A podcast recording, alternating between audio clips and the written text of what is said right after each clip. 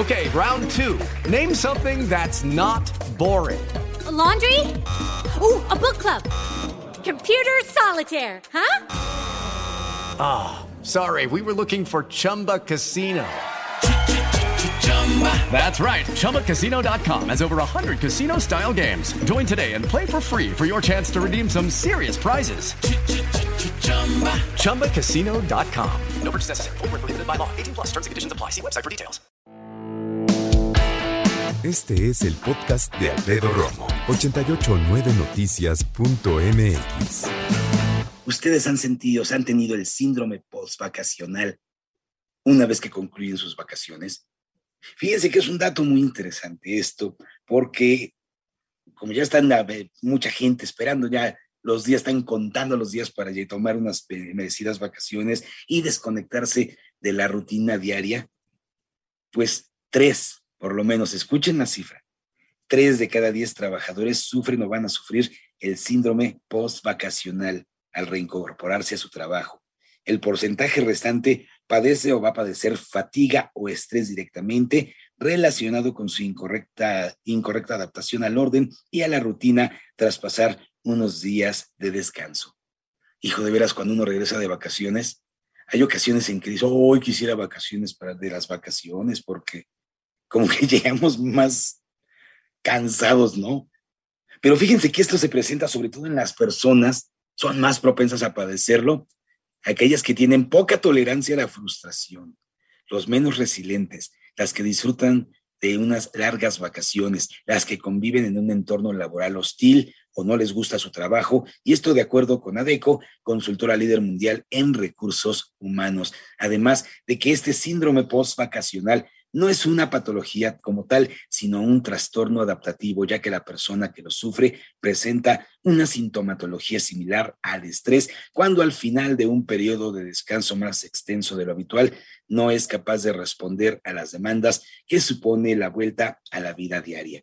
Además, los síntomas de este síndrome postvacacional pueden variar y dependen de cada persona, su entorno eh, y responsabilidades, aunque lo más común son la apatía, el cansancio, falta de energía, dificultad para concentrarse, trastornos del sueño, nerviosismo, estrés, hastío, tristeza y percepción de incapacidad para adaptarse al entorno laboral. Además, en la mayoría de los casos los síntomas no suelen durar de dos o tres semanas, sin embargo, en algunos casos la presión de la vuelta al trabajo y las actividades diarias pueden provocar estrés agudo, acentuando signos como malestar, ansiedad, depresión, palpitaciones, sudoración, hiperventilación, taquicardias, temblores, lo que requerirá atención especializada.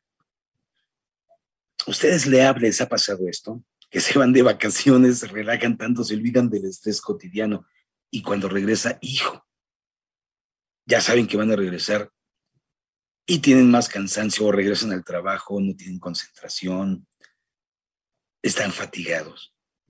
Sí, a mí se me ha ocurrido de, repente, sí, sí llega a ver eso. Y este, te, repito, en tono de broma decimos, ¿no? Que nos, nos hacen falta vacaciones de las vacaciones, porque esta situación se llega a presentar, repito, en prácticamente tres de cada diez trabajadores. Uno, uno de cada tres, imagínense, uno de cada tres. Un tercio de la población lo sufrimos. Además, destaca ADECO que este síndrome se puede prevenir con sencillos hábitos cómo retomar el horario habitual de sueño unos días antes, no volviendo de vacaciones un día antes de comenzar a trabajar. Hay que regresar, tomar unos cuantos días antes para que no suframos de este eh, síndrome post-vacacional. También es algo muy importante, pues dice que dividiendo los días de descanso para evitar los largos periodos vacacionales.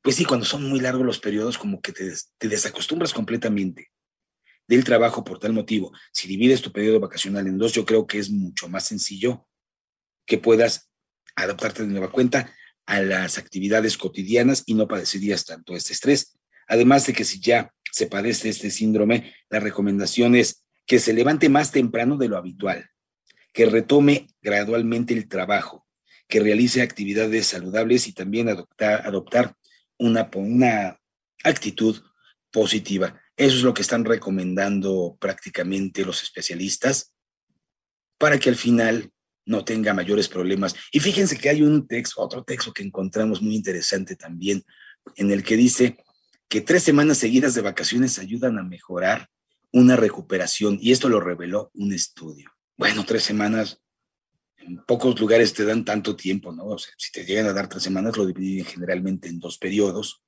o si tienes más tiempo, pues en dos periodos, pero tomarse una semana o un mes ha de ser un poco complicado. Pero sí, dicen que aconsejan organizar las vacaciones de modo tal que se proporcione un verdadero cambio con respecto a la vida cotidiana. ¿Esto para qué? Para que al final de cuentas, si se tiene un trabajo agitado que se exige físicamente, las vacaciones tranquilas y disfrutar, por ejemplo, en las playas, al final de cuentas le va a dar un descanso bastante grande. Lo llaman tumbona, pero bueno, va a estar más relajado. Lo que es un hecho es de que si tiene mucho tiempo de vacaciones, divídalo en dos, es lo más recomendable. Y también, si de este estrés, al final de cuentas, tenga cuidado para que no le vuelva a pasar cuando se vaya de vacaciones y regrese a trabajar, que todo lo vea más complicado que cuando se fue.